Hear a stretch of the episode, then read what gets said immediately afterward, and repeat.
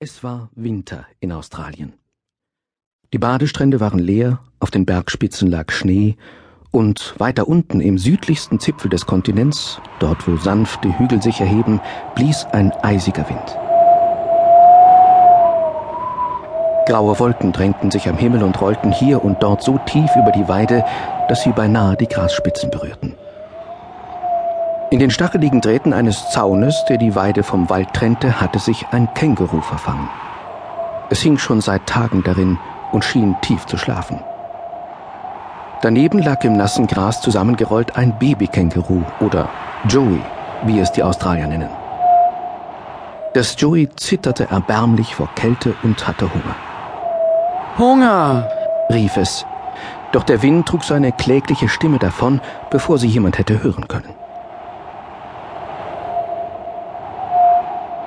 Ein Auto kam angefahren. Seine Kühlerstäbe blitzten wie scharfe Zähne und seine Scheinwerfer sahen aus wie funkelnde Augen, als wäre es ein gefräßiges Monster. Das Joey bekam Angst und wollte sich im Beutel seiner Mutter verkriechen. Mama! rief es und streckte seine Ärmchen aus. Doch die Mutter hörte es nicht. Ohne ihre Hilfe konnte das Joey den Beutel nicht erreichen. Es rannte stattdessen davon. Es rannte durch das nasse Gras und schlug dabei Haken wie ein Hase, nur derart ungeschickt, dass es über seine Beinchen stolperte und mit der Nase auf den Boden aufschlug. Zwei riesige Hände hoben es sachte auf und eine Stimme sagte, Hab keine Angst, ich tu dir nichts. Das Joey blickte voller Staunen in ein sonderbares Gesicht. Der Mund war flach und die Nase klein. Die Ohren saßen nicht auf dem Kopf, sondern hingen an dessen Seiten. Wie furchtbar, dachte sich das Joey, weil es nicht wusste, dass es das Gesicht eines Menschen war. Ich bin der Farmer, sagte dieser Mensch. Mir gehört die Weide, hab keine Angst, du armes Ding. Ich nehme dich mit nach Hause. Dort kannst du dich am Ofen aufwärmen und meine Frau wird dir eine Flasche Milch zubereiten. Er trug das Joey ins Auto, wickelte es auf dem Hintersitz in eine Wolldecke und fuhr los. Das Joey konnte sich nicht bewegen, weder mit den Beinchen strampeln noch mit den Ärmchen boxen. Es blickte durch das Rückfenster hilflos zu seiner Mutter, die immer kleiner und kleiner wurde, je weiter sie sich von ihr entfernten. Mama! rief es mit letzter Kraft. Wach auf!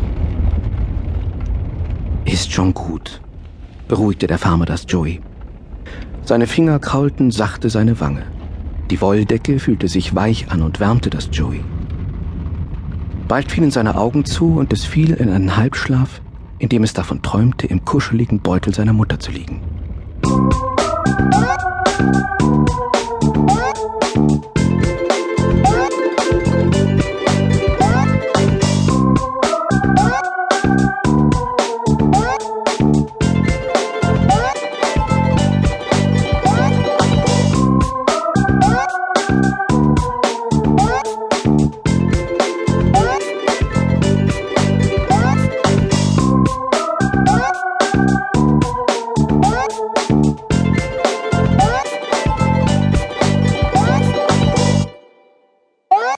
Als das Joey wieder aufwachte, räkelte es sich und glaubte, die Zitze seiner Mutter an seinen Lippen zu spüren.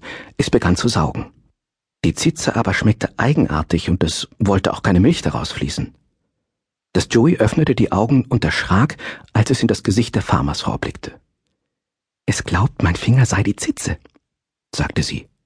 Das ist ein gutes Zeichen, erwiderte der Farmer. Das kann nur bedeuten, dass es Hunger hat. Ich habe dir warme Milch zubereitet, sagte die Farmersfrau zum Joey. Sei ein braver Junge und trink. Sie steckte ihm den Sauger der Milchflasche ins Maul. Die Milch schmeckte dem Joey beinahe so gut wie die seiner Mutter. Sein Hunger war so groß, dass es die Angst vor der Farmersfrau vergaß. Trotzdem ließ sie es nicht aus den Augen, während es gierig an der Flasche sog. Wir sollten ihm einen Namen geben, schlug die Farmersfrau vor.